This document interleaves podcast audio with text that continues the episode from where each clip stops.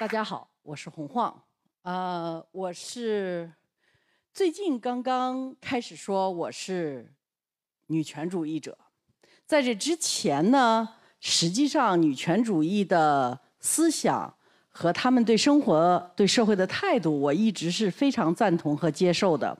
但是我记得十几年前，那个时候我可能跟一个我的好朋友，女性非常成功在一起讲。我就说，哎，我是一个女权主义者，他就惊讶的看着我说，哎呀，你在中国千万别说你是女权主义者，在中国大家都认为是长得特难看、找不着男的的人才是女权主义者呢。然后当时这十几年前哈，当时我还比较年轻，也非常虚荣，就特别怕人家觉得我长得不好看，然后找不着男的，所以我就这么多年一直摁着不说我是女权主义者。后来呢，一直混到老了，我真的是，呃，虽然 有家有女儿，女儿也有爹，呃，但是人也长得不好看了。这个时候呢，我又有一个非常强大的微博。有一天呢，我就一不留神在微博上发了一些女权的论述。这个时候，果然底下有无数的人上来说各种各样的话。那么，首先的话呢，有一条评语使我今天必须要讲一讲女权主义的事情。这条评语说：“哎呀，如今的中国女权主义太泛滥了。”颜值不高的女人也敢跟男方要房子、要车，有的还要钱。我当时看我说，他说那女权主义跟我理解的女权主义怎么根本不一样啊？然后我这一条已经让我惊呆了。然后我再往下看，就有很多明显是女网友的，就在那儿说去减肥，去减肥。不然的话，给我们女权主义者丢人！你快去美容、减肥、整容。我当时我就觉得，啊，你们到底觉得什么是女权主义啊？所以今天我到一席来，想跟大家讲一下女权主义给中国男人带来的红利。因为我觉得最需要成为女权主义的。也许不是中国女人，因为我发现中国女人好多已经跟着阿呀娃娃去买口红和护肤品了，所以你们就好好的买护肤品吧，我不跟你们说话了，我跟中国男人聊会儿天，就是这一章呢是一个电视剧，叫《唐顿庄园》，这个贵族人家有三个闺女。因此，老爸就为这个继承权着急呀。为什么呢？当时也就是十九世纪的时候的话，英国的继承权，尤其是固定资产的继承权，是只传男不传女。那这家人家生了三个女儿，老爸的的确确是焦虑的很。那么，在一八三七年的话，这个事情就改变了。继承权的改变是女权的第一步。那么这个改变的话呢，来源于两个富二代的闺女。这个第二代的富二代的闺女呢，叫 Caroline Norton。Caroline Norton 的话呢，她是一个富二代，家里很有钱。嗯，然后呢，但是因为当她结婚的时候的话呢，继承权没有改，所以她一结婚的话，她爸爸给她她家的财产。就已经变成了她丈夫的财产，而且控制在她丈夫手里。但是 Carolyn Norton 作为一个作者来讲呢，不算太老实。这是一个比较风流的富二代，他呢找了个情人，然后他就想离婚，然后他就觉得我老爸挣的钱，我现在要离婚，我为什么不能带着这个财财产？跟我的情人去过日子，为什么这东西就在我老公手里呢？为这件事情，他在英国大闹，尤其是因为当时他的情人好像是一个 parliamentary member，就是一个议员，所以这个事情在英国当时就是变成了最大的绯闻，然后也被审了，呃，法院也审了案子。因为这件案子，一八八二年已婚妇子妇女的财产法。修改案出现了，所以妇女就可以有了继承权。那么在中国呢，另外一个富二代叫盛爱义，也干了同样一件事儿。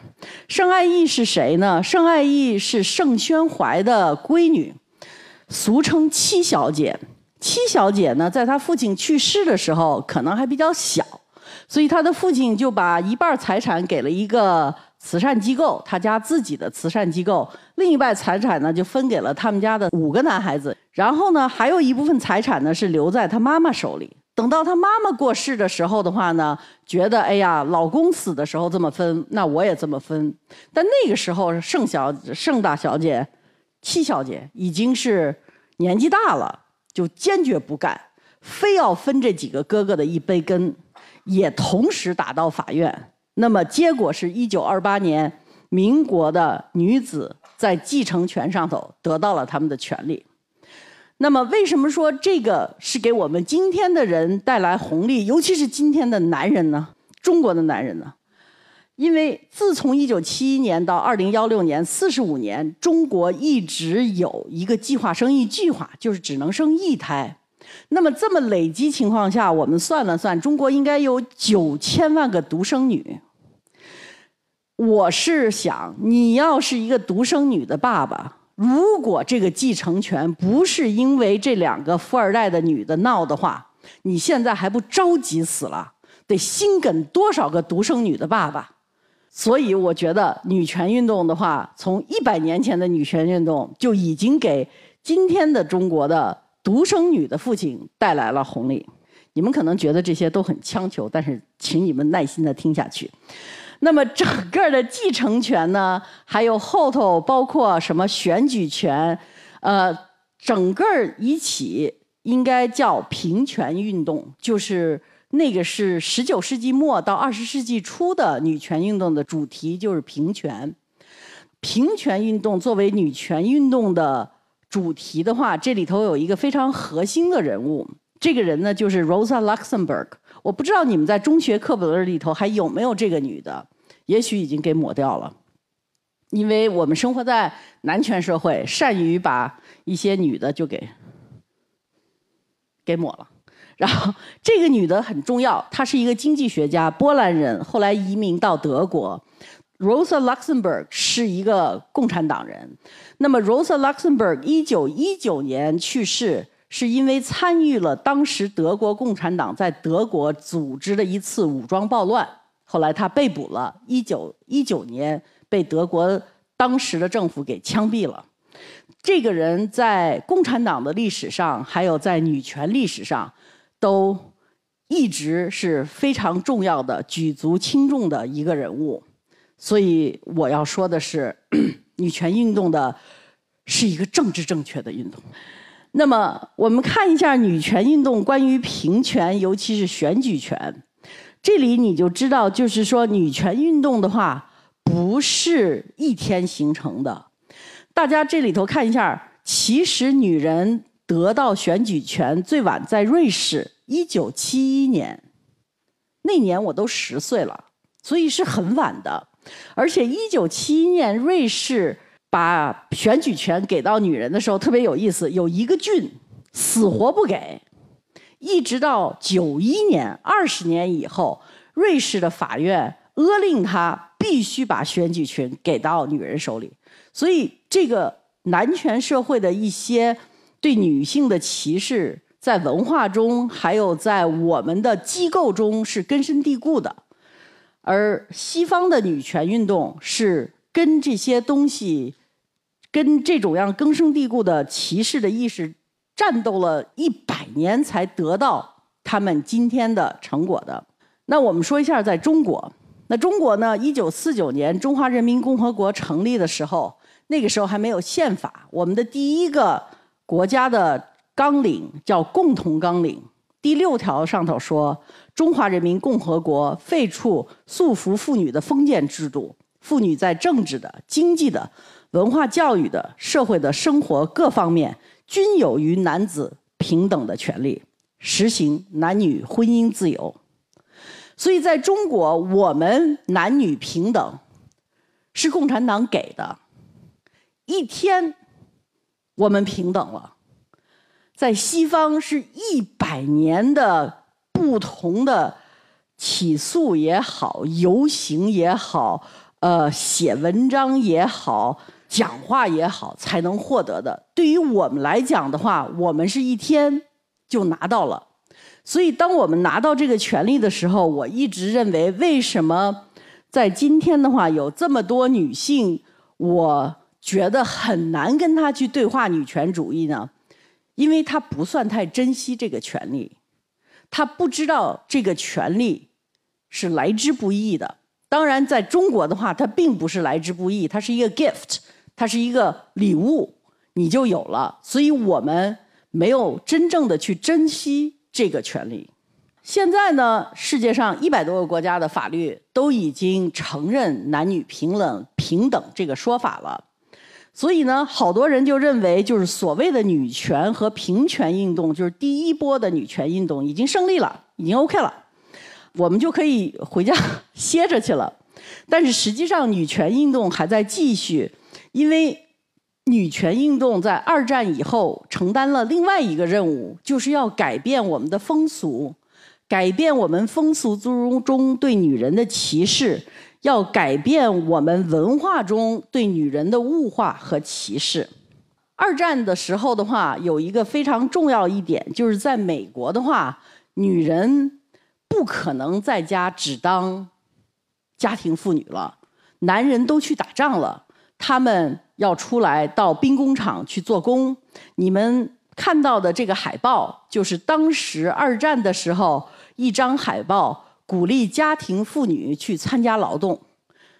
We can do it，我能。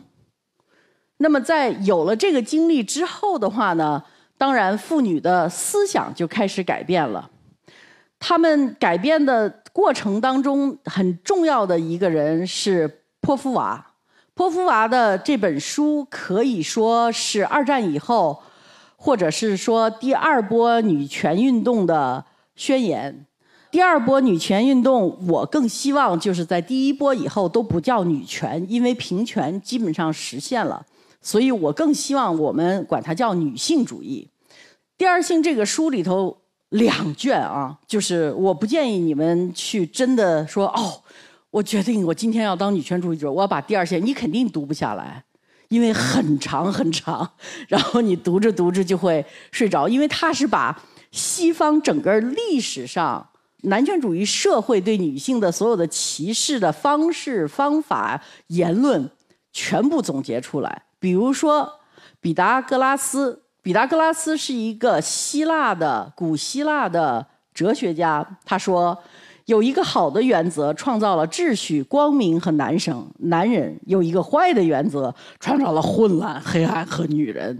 这个人和孔夫子应该是同一时期的人，所以两个人当然说的也都差不多。比如，一八七八年，在英国的一个医学杂志上头，居然有这么一个大夫、医生写的论文，里头说，已经很非常无疑。一块肉，只要是来例假的女人碰过，这块肉肯定会坏掉的。这是科学家写的哈，所以这种样的语言充斥在西方文化里头。泼妇娃是把它全部的总结出来，放在了第二性，充分的告诉你，在一个男权社会里头的话，我们的的确确是第二性。那么，在他的书里头的第二卷，他也充分举了举证了很多女人。创造的奇迹和学术的结果，他的总结就是说，男权社会束缚女人的绳绑，不仅仅是他的制度和权利，更多的是他使女人自己认为自己不行，给女人制造一个自自卑感，而且让女人无休止的成为一个人类繁殖的工具，而不是一个真正的人。所以他说，罗莎·卢森堡就是刚才我们看见的、看介绍过的 Rosa Rosa Luxemburg 和居里夫人，出色的证明了，并不是女生的女性的自卑感决定了他们的历史地位，而是他们在历史的无足轻重而导致了他们的自卑。也就是说，历史不写我们。我经常听到这种样的言论：“哎呦，你看。”女的了，在家老做饭。哎，那那大的厨师为什么就没有女的呢？那米其林厨师里头有女的吗？没有吧，还是男的行。然后还有各种各样的，像我们现在看这样的新闻的话。每隔那么一个礼拜，就得有一个女的开车，不是撞着电线杆子，就是撞着树了，以证明就是说女人实在是不行，最好就在家里头待着，千万不要出门。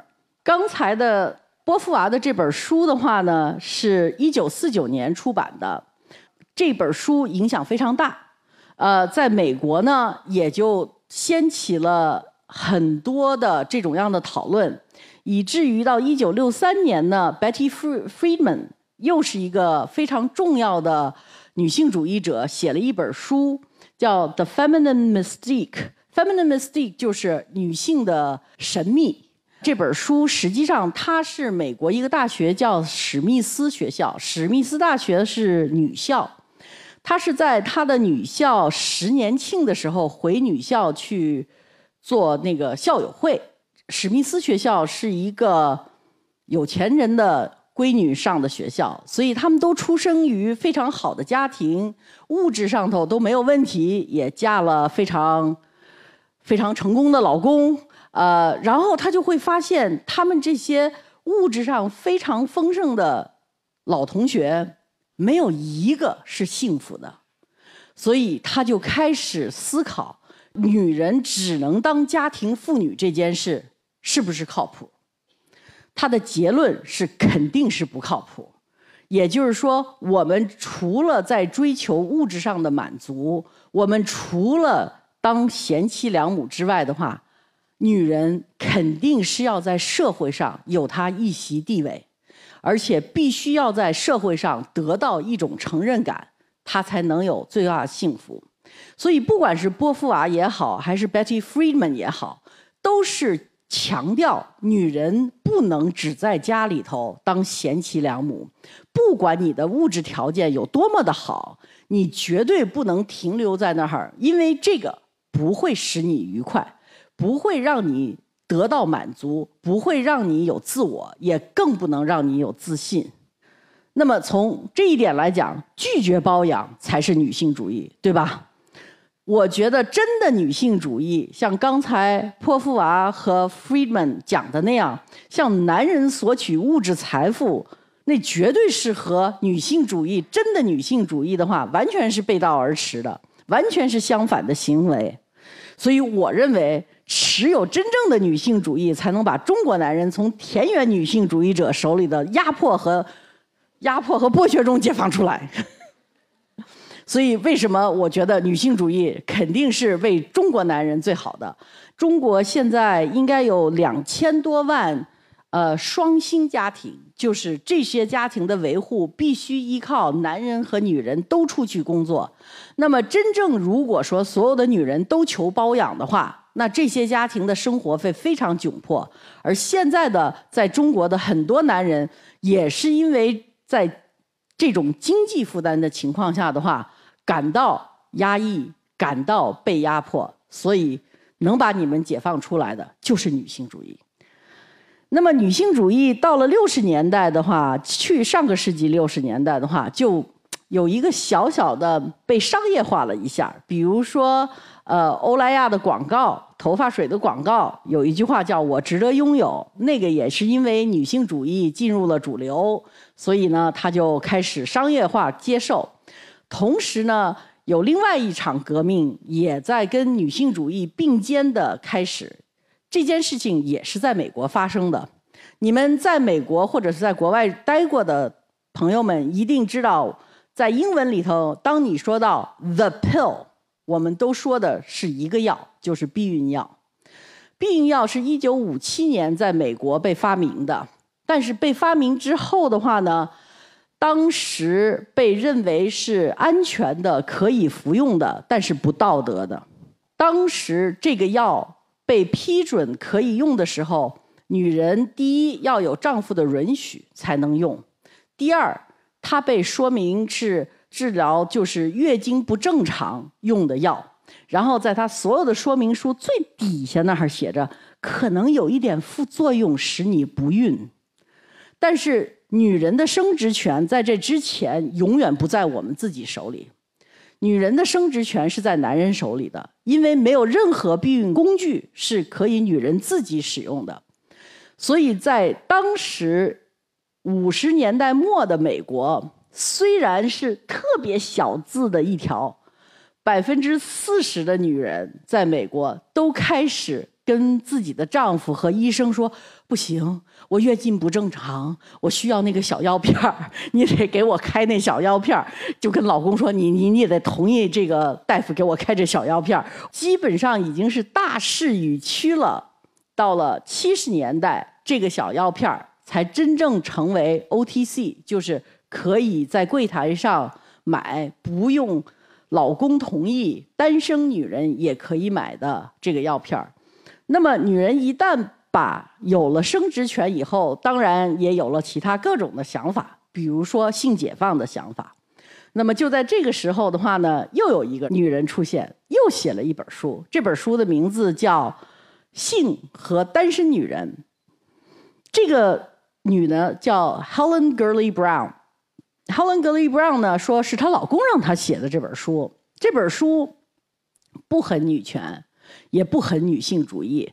这本书非常实用，这本书基本上就跟今天的所有的微信公众号和时尚杂志一样，告诉你啊，你要把你喜欢的男人分几个类啊，这类是可以嫁的，那一类呢，也就是交一点什么师兄师弟就可以了。还有一类的话呢，一定要靠近的，说不定哪天可以借钱的，大叔级的，叫你把这些都给分成类。然后呢，告诉你怎么样打扮你会招人喜欢，尤其是招男的喜欢。所以呢，他的思想并不女性主义，但是他有一个最根本的就是性解放的思想，就是他在他把男人归类里头，他归了一类是这一类男人是可以睡的，但是不用嫁给他们的。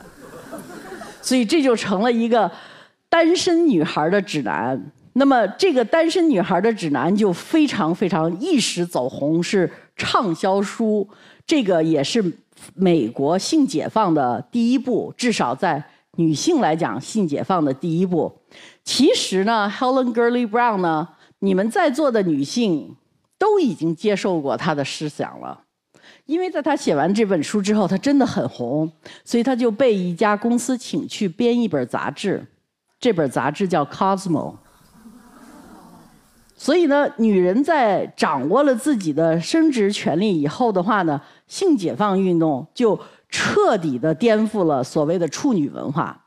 那么，处女文化一直是男权社会对女性的一个非常严格的要求，就是你跟我结婚的时候，你必须是一个处女，你的处女膜必须是在的，不然的话，你就是应该在你的脑门上贴上一个。淫荡之妇，或者是风尘女子之类的一个标签的，所以呢，性解放不仅仅是一个小药片儿，也不仅仅是一本杂志，或者是说女性可以开始享受性生活，但是最主要的是，它彻底推翻了男权社会的所谓的处女文化。第三波女权主义或者女性主义的话呢，是。八十年代开始的，Naomi Wolf 呢，也是一个美国人，他是一个记者。在九十年代初的话呢，他被派出去采访八十年代的成功女性，结果他在采访中发现，这些女性都对自己非常不满，觉得自己长得不漂亮，觉得自己的身材不够好，觉得自己的话是不是？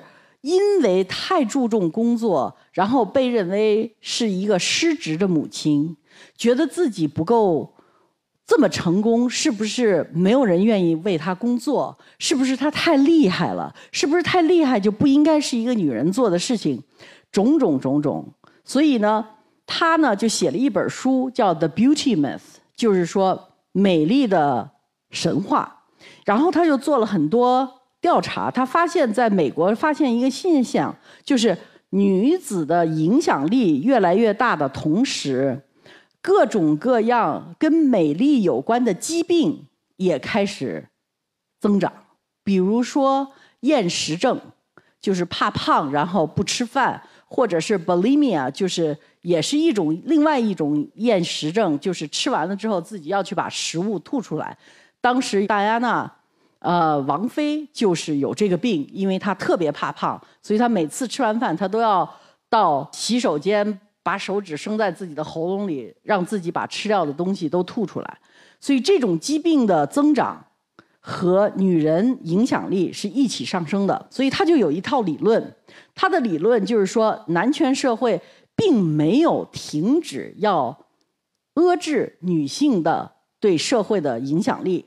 那么其工具就是美丽，就是让你花更多的时间在美丽上头。他用这种样的方式让女人没有自信。让女人不能够继续的去在社会中、工作中、经济中发挥她的影响力。Naomi Wolf 这本书卖了一百多万册，很快两个月、两三个月卖了一百多万册，说明在很多人的心目中，他们还是有共鸣的。但是这本书的争议也特别大，因为当时他所说的这个连带关系，就是说。对女人苛刻的要求，在美上头的苛刻的要求和这些病疾病的出现的这个数据，可能有一些疑问。有很多经济学家挑战了他，呃，不管男的女的都有挑战他的数据的。同时，对他的理论的话呢，女性主义者还有研究女性的学者也有挑战她的。不管怎么样，Naomi Wolf 的这本书。让人们意识到，就是整个美丽的工业，实际上是有它的一个社会作用的。这个社会作用在女人身上，是让女人时刻感到你不完美，你不够漂亮，你不够好看，你的身材不够好，你的胸不够大，你的屁股不够翘，你的腿不够长，你的胳膊不够细，你的脖子。皱纹太多，等等等等，所以用这种样的方式，让女人尽管得到了其他方面的成就，也永远不能感足到满足。另外一个女性学家叫 Susan Farudi，她写了一本书叫《回潮》，《回潮》是很重要的一本书。那么这个里头的话呢，它主要提到了美国媒体，就是八十年代有一股谬论，在美国媒体非常流行，说你看。女人现在什么都有了吧，也出来工作了吧，也有权利了吧？但是她们真的特别的 miserable，就是她们特别的不开心。为什么呢？就是因为瞎争取什么权利，什么出去工作，她们最高兴的地方就还是在家里头当家庭妇女。这个舆论当时在九十年代初，在美国媒体里头是非常流行的。Susan Faruti 呢，也是揪着这个理论。不管是 Susan Faruti 说的，还是 Naomi Wolf 说的，我觉得这两本书对中国现在的现状非常有借鉴。首先，我们对颜值的要求已经非常非常的苛刻了，已经让八成不管男的女的都快活不成了，已经让我今天。差点跟一席说不许录制啊！我颜值不够，不要录制我，就听我的声音就可以了。所以呢，我觉得这个在中国是是是有的，我们自己都是在体护、体验着我们对颜值的各种各样的要求，同时对成功女性的各种各样的讽刺、诽谤也是有的。只有在中国媒体里头会有这么样一个字叫“剩女”，而且是这么样的横行的一个字，所以我觉得，其实这两个人说的，在美国发生的九十年代发生的现象，正在中国发生，而且我们有很多女生，因为我们的平权是是一个礼物，是没有努力而给到我们手里的，所以我们当今的社会里头有很多女生觉得。哎呀，算了吧，就不要去工作了。能找一个有钱的老公，这是最好的一件事情。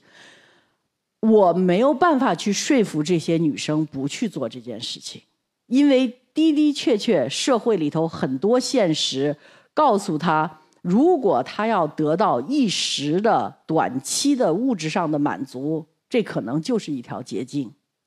但是从长远来讲，作为一个人来讲，你没有自己的功能，你没有自己的社会功能，你的自信和自我是得不到满足的。但是这个。我想应该是因人而异，有人可能八十岁觉得哦，我是 我得是一个社会动物，那那个时候也没关系，你这一辈子已经都高高兴兴的过得差不多了。所以我觉得在我们的今天的话呢，有很多女性的话呢是误入歧途的，尤其我们在社会上有很多微信公众号，有很多这些是天天在鼓吹，告诉女人如何去打扮。如何去找一个有钱的男人？如何搞定他？然后如何把他的钱财弄到自己的手里？这种样的情况下的话，我觉得其实是对女性特别不好的。但是我真的不知道怎么去对付这种样的言论，因为他们真的在中国来讲变得现在突然间变得非常主流。我曾经想做一台节目，然后。那个时候我是刚刚知道谁是阿丫娃娃，然后我就跟我工作室的编辑说：“哎，要不要请他来一块儿我们辩论一下关于女性主义？”我们得到的答复是说：“我需要付他五十万，他才跟我辩论。”后来我就说算了吧。那么因为这两本书的出现的话呢，美国的话的的确确在女人当中出现了一些变化。尤其是在一些有女性思想的明星当中，比如说 Alicia Keys，是一个美国的歌星。她在零零年的时候就开始决定，她在演出的时候她不要化妆了。她自己说：“我不是反对化妆，但是我要告诉大家，女人需要被人家在没有修饰的情况下接受。我需要社会接受一个。”完全自然的我，而不是一个修饰过的为男人或者是为别人修饰过的我。九十年代在美国，这个风就得到了一个高潮，以至于到零零年以后的话，我们现在的话就特别流行的一种装束就叫裸妆。刚才我就觉得中国和这个是非常相近的，所以呢，我们的美容业和整容业也是蓬勃发展的。我想对男人的红利我就不说了，你老婆或者是你的女朋友天天在那儿要求买化妆品、整容、打水光针等等的话，对你的腰包来讲的话肯定是不利的。这点钱如果去旅行，我们可以学到很多东西，也有更多的好的体验。那么最后的话呢，我想说，呃，提一下艾玛·瓦森，因为艾玛·瓦森是联合国妇女署现在的。代理他讲的一句话，我觉得非常好，也是我这次想讲的。他是说，男人和女人都应该非常自由的去发表自己的情感。我们不应该对情感比较流露的男人就要说他们是娘娘腔，或者是男人就不许哭。男人和女人一样有权利去表达他们的情感，女人和男人一样，我们可以强大。我们可以去管理一个公司，我们可以去管理军队，我们可以去做所有男人可以做的事情，所以这个是他的口号，而他也是第一次提出来在女权运动上要 he for she，而这个我觉得是女性运动必须要做到的一个，就是要跟男人沟通，要跟男人说话。那么下面呢，我们说一下，就是最近的话非常风风火火的 Me Too，Me Too 运动的话呢，大家都已经非常熟悉了。那么我想说，在 Me Too 的同时的话呢，中国的各大院校里头也有很多非常勇敢的女生，能够站出来跟一些教授嚎叫的叫兽，就是野兽的兽，去揭露他们的一些不轨的性行为。这些我觉得也是中国的一些女生敢于站出来发声的一个非常好的一个现象。那么到最后的话呢，我还是给大家准备了一点甜蜜的东西哈。尤其我刚上来的时候跟女生们说，我不跟你们说话，我只跟男生说话。所以我这个最后的这个大甜点是给女生准备的。下面呢就是说有几个特别漂亮的男生，他们都是女性主义者。也给在座的男生做一个榜样。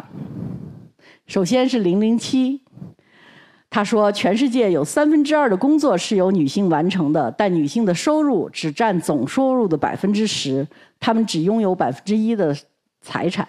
那么我们平等吗？除非答案是肯定的，否则我们绝不能停止发问。